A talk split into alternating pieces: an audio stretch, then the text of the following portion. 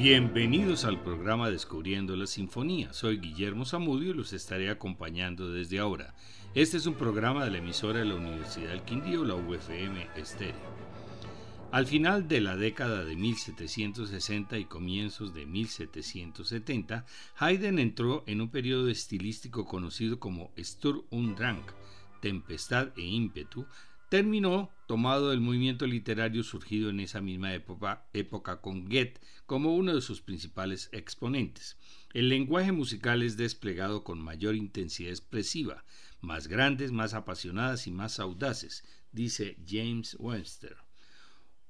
Una de las obras más conocidas de esa época es la Sinfonía número 45 en Fa sostenido menor, conocida como la Sinfonía de los Adioses, compuesta en 1772 para el príncipe Nicolás Esterhazy, durante una estancia en la que Haydn y los músicos de la corte tuvieron que permanecer más de lo esperado en el palacio en ese verano y fueron obligados a dejar a su familia en su casa en la ciudad de Eisenstadt. Por eso, durante el adagio final, cada músico deja de tocar, apaga la vela de su atril y se va yendo, dejando al final solo dos violines tocando con sordina el propio Haydn y el concertino. Al parecer, el príncipe Esterhazy entendió el mensaje, pues los músicos regresaron el otro día a sus casas. Está orquestada para dos oboes, fagot, dos trompas y cuerdas, violines divididos en primeros y segundos, violas, violonchelos y contrabajos. Ya nos vamos acercando a la formación de una orquesta mayor. Escuchemos los cuatro movimientos, Allegro, Assai el primero, Adagio el segundo, Minueto e Trio Allegretto el tercero y al final Presto e Adagio.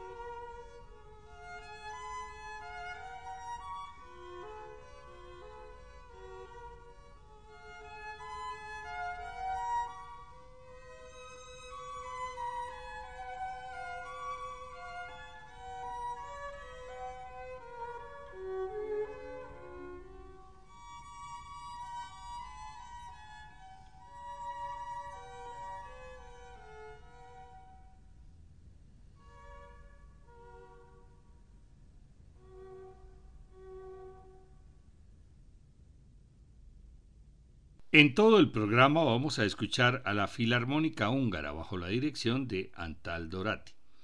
La Sinfonía número 48 en Do mayor fue compuesta entre 1768 y 1770. Recibe el nombre de María Teresa, pues se cree que fue compuesta para la visita de la emperatriz María Teresa I de Austria. Está orquestada para dos oboes, fagot, dos trompas y cuerdas. Más adelante le añadieron dos trompetas y timbales. Escuchemos los cuatro movimientos: Alegro, adagio, minueto, allegro e trío y allegro finale.